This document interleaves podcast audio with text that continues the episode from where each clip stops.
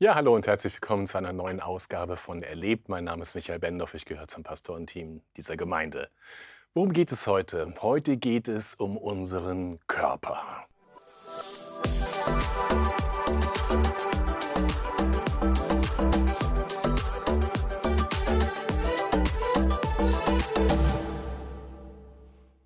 Ja, wir befinden uns gerade in der dritten Woche unserer Gemeindeinitiative Aufgeräumt Leben. Und in dieser dritten Woche wollen wir uns mit unserem Körper beschäftigen. Und das Thema lautet Ein Körper zum Leben. Ja, ein Körper zum Leben.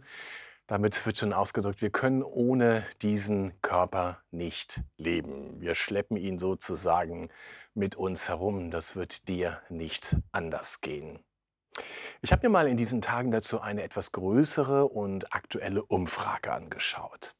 Und die hatte ergeben, dass rund 50 Prozent der Deutschen mit ihrem Körper eher zufrieden sind und ganze 10 Prozent sind sogar sehr zufrieden mit ihrem Körper. Hört sich insgesamt also nicht schlecht an, aber im Umkehrschluss bedeutet es tatsächlich, dass immerhin 30 Prozent mit ihrem Körper eher unzufrieden sind und 10 Prozent sogar sehr unzufrieden. Heißt also unterm Strich, immerhin 40 Prozent der Deutschen sind nicht wirklich glücklich mit ihrem Körper. Und vielleicht geht es dir ähnlich so, dass du sagst, ja, so wirklich glücklich bin ich auch nicht mit meinem Körper. Oder vielleicht sagst du auch, naja, im Großen und Ganzen bin ich eigentlich ziemlich versöhnt, ziemlich glücklich mit meinem Körper, wenn da nicht Punkt, Punkt, Punkt wäre. Und so kennen wir alle so unsere Schwachstellen, vielleicht schon seit unserer Kindheit und denken, Mensch, das hat mich eigentlich immer gestört, das hat mich eingeschränkt, das hat mich behindert. Und immer wieder haben schon Menschen von Anfang an mich darauf angesprochen, das begleitet mich ein Leben und das hinterlässt schon noch eine innere Wunde in mir. Aktuell findet ja die Fußball-Europameisterschaft statt und vor wenigen Tagen war dieses gigantische Spiel zwischen Deutschland und Portugal wo wir 4-2 gewonnen haben. Und nach dem Spiel ist natürlich mal spannend, wohin geht eigentlich die aktuelle Kameraführung. Und ist ganz interessant, am häufigsten wurde nach dem Spiel Cristiano Ronaldo gezeigt. Und zwar ohne Trikot, also sein Oberkörper war die ganze Zeit pur zu sehen. Und es war schon total irritierend, wie intensiv immer wieder dieser Oberkörper von Cristiano Ronaldo gezeigt wurde braun gebrannt, aber er ist ja auch Portugiese. Da ist nicht ein verschwitztes Brusthaar, weil alles wegrasiert ist und da sitzt jeder Muskel perfekt. Also ein Adoniskörper, ein Körper zum Wundern, Bewundern, zum Bestaunen. Und mancher Mann denkt vielleicht, boah, wenn ich mal so einen Körper haben könnte. Und dennoch ist auch dieser Körper zerbrechlich, er ist anfällig. Ich erinnere mich an das letzte Finalspiel der Fußball-Europameisterschaft zwischen Frankreich und Portugal. Da musste Cristiano Ronaldo ziemlich früh ausgewechselt werden aufgrund einer Verletzung. Er wurde vom Platz getragen. Also selbst so ein Adoniskörper ähm, ist kein Grund dafür, dass man eben halt doch zerbrechlich ist und von jetzt auf gleich im wahrsten Sinne des Wortes auf dem Boden liegen kann. Nun, egal wie wir unseren Körper wahrnehmen, egal wie wir ihn beurteilen, was wir über ihn denken, was andere über ihn denken, er ist unendlich wertvoll und kostbar, weil es ihn in dieser Form nur einmalig, weil es ihn nur einmal gibt. Er ist einmalig. Du kannst deinen Körper nicht mal eben austauschen, wegtauschen. Natürlich gibt es manche Geschichte wie eine Transplantation von irgendwelchen Organen. Es gibt also schon diese medizinischen Ersatzteillager, wo man in großer Not Organe oder andere Dinge austauschen kann. Aber im Großen und Ganzen ist unser Körper einmalig. Ist er einmalig, dann ist er letztlich nicht zu ersetzen. Er ist unendlich wertvoll. Ich weiß nicht, ob du diese Sicht schon einmal für deinen Körper eingenommen hast, dass du dich so ganz bewusst vor den Spiegel gestellt hast, dich betrachtet hast und gesagt hast, ich bin auch von meinem Körper her unendlich wertvoll, einmalig, durch nichts zu ersetzen. Ich habe einen geschenkten Körper, auch durch den ich leben kann. Wir können ja ohne unseren Körper nicht leben. Wenn nun also dieser Körper, den wir haben, unendlich wertvoll ist, einmalig ist, dann stellt sich doch die Frage, und darum haben wir dieses Thema aufgegriffen in unserer Gemeindeinitiative, wie gehen wir eigentlich mit unserem Körper um? Wie machst du das? Wie gehst du mit ihm um? Nun, unser Körper ist pflegebedürftig. Ganz klar, er braucht Pflege. Unser Körper ist schutzbedürftig. Er muss geschützt werden, auch vor Verletzungen. Also er braucht Schutz. Unser Körper ist erholungsbedürftig. Er braucht Ruhe, er braucht Schlaf. Unser Körper ist ernährungsbedürftig. Er braucht Nahrung, er braucht Essen, er braucht Mahlzeiten, er braucht etwas zu trinken. Auch das ist, unsere, ist Ausdruck unserer Bedürftigkeit. Und unser Körper braucht auch Genuss. Es tut ihm gut, wenn er umsorgt wird, wenn er genießen kann. Genuss gehört zu dieser körperlichen Dimension dazu. Das heißt also, wir genießen nicht nur mit unserem Geist, wir genießen nicht nur mit unserer Psyche, sondern auch mit unserem ganzen Körper. Nun also, wie gehst du mit ihm um? Was gibst du ihm zum Schutz? Was gibst du ihm zur Erholung? Was gibst du ihm, damit er sich kräftigen kann, damit er gestärkt wird? Was, wie bewegst du ihn?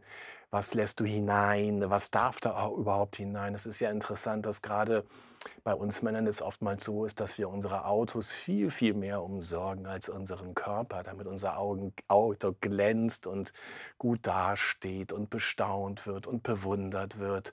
Und mit unserem Körper gehen wir ganz oft eben genau so nicht um. Damit meine ich eben nicht so ein Körperkult, wie das vielleicht wahrgenommen werden könnte bei Cristiano Ronaldo und all den anderen Superstars mit ihren Adoniskörpern, ob sie nun Männer sind oder Frauen, sondern ich meine damit wirklich einen Körper, der gewürdigt wird. Ein Körper, der bejaht wird, ohne dass wir ihn zum Götzen machen, zum Gegenstand der Anbetung, weil er, so glauben wir das zutiefst als Christen, uns von Gott geschenkt ist. Wir sind auch körperlich von ihm erschaffen. Und darum ist es für uns ein wichtiges Thema auch in dieser Gemeindeinitiative, dass wir einmal genauer betrachten, wie wir mit diesem Körper umgehen, was wir ihm geben, damit er erblühen kann, damit er gestärkt wird und wie wir ihn schützen, wie wir ihn pflegen. Das sind ja alles ganz zentrale Themen, die auch eine geistliche Dimension haben, bei weitem nicht nur eine, eine medizinische Dimension. Es gibt eben ganz klar diese geistliche Dimension des Körpers. Sie fängt schon damit an, dass wir glauben, wir sind von Gott erschaffen, aber es geht auch weiter, wenn wir uns einmal vor Augen führen, so wie die Bibel es uns sagt, dass der ewige Gottessohn Mensch wurde. Er wurde Fleisch. Er wurde einer von uns. Er nahm diese, diese, diese Körperlichkeit an. Ist ja unfassbar wie sehr Gott darin auch unsere Körperlichkeit bejaht, da hineingeht, richtig hineingeht, bis hin ans Kreuz, wo er auch körperlich unendlich leidet. Er kommt zu uns auf Augenhöhe mit einem menschlichen Körper. Er wird wahrer Mensch, ohne dass er aufhört, wahrer Gott zu sein. Er bejaht unsere Körperlichkeit. Er liebt es, als Mensch unter uns zu wohnen. Und dann geht er noch einen Schritt weiter. Er liebt es, dass er in unserem Körper wohnt. Das Neue Testament sagt es an unterschiedlichen Stellen, dass der Geist Gottes unseren Körper nehmen möchte, um darin zu wohnen. Das ist unfassbar. Jesus hat es selbst am Abschiedsabend vor seiner Kreuzigung gesagt. Wir können das nachlesen in Johannes 14, Vers 23, wo er sagt, wer mich liebt, der wird mein Wort bewahren und wir, mein Vater und ich, wir werden kommen, um in ihm Wohnung zu machen. Wir werden kommen, damit meint er den Geist Gottes, um in uns einzuwohnen. Paulus sagt es dann so, dass wirklich unser Körper ein Tempel des Heiligen Geistes wird ein Tempel. Das bedeutet doch in der Konsequenz, dass dein Körper ein unfassbar heiliger Ort ist, weil ihm Gott gegenwärtig sein möchte. Da, wo du dein Leben an Jesus bindest, wo du ganz Ja zu diesem Jesus sagst, Da kommt sein Geist, um in dir zu wohnen und um dich zu einem mobilen Tempel zu machen. Gott will in dir wohnen. So sehr liebt er deine und meine Körperlichkeit. Und das ist für mich immer total ergreifend, gerade wenn ich als Pastor unterwegs bin und alte, kranke, schwache Menschen besuche, die so gebrechlich geworden sind, dass sie eigentlich gar nicht mehr ihr Bett verlassen können. Oder die im Krankenhaus sind, auf der Intensivstation, um ihr Leben ringen. Und wenn ich dann mit ihnen bete und sie daran erinnere, dass egal wie hinfällig dieser Körper ist, er immer noch ein Tempel des Geistes Gottes ist, dann merke ich jedes Mal, wie sehr diese Menschen, die so in Not geraten sind, davon berührt werden, wenn sie daran erinnert werden, dass Gott nicht fern ist, dass er in diesem Kranken drin ist, mittendrin ist, nicht fern ist, mitleidet und einfach präsent ist, der lebendige Gott. Wenn du also den heiligsten Ort auf dieser Erde aufsuchen möchtest, dann kannst du unter anderem auch in einen Spiegel gucken, dich selbst betrachten und sagen, ja Jesus, danke, dass du meinen Körper so unendlich heilig gemacht hast durch deine Einwohnung. Also geh doch diesem Thema einmal in dieser Woche in besonderer Weise nach. Was kannst du tun für deinen Körper? Wie kannst du ihn pflegen? Wie kannst du ihn schützen? Wie kannst du ihn ernähren? Wie kannst du ihn stärken, kräftigen, ihm die Erholung geben, die er braucht? Und wie kannst du ein neues geistliches Bewusstsein für dich dafür schaffen, dass dieser Gott durch seinen Geist in dir wohnen will? Gib diesem Geist Gottes Raum in dir und bewege das, Thema einmal intensiver.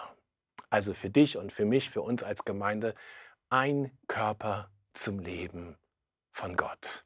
Sei gesegnet.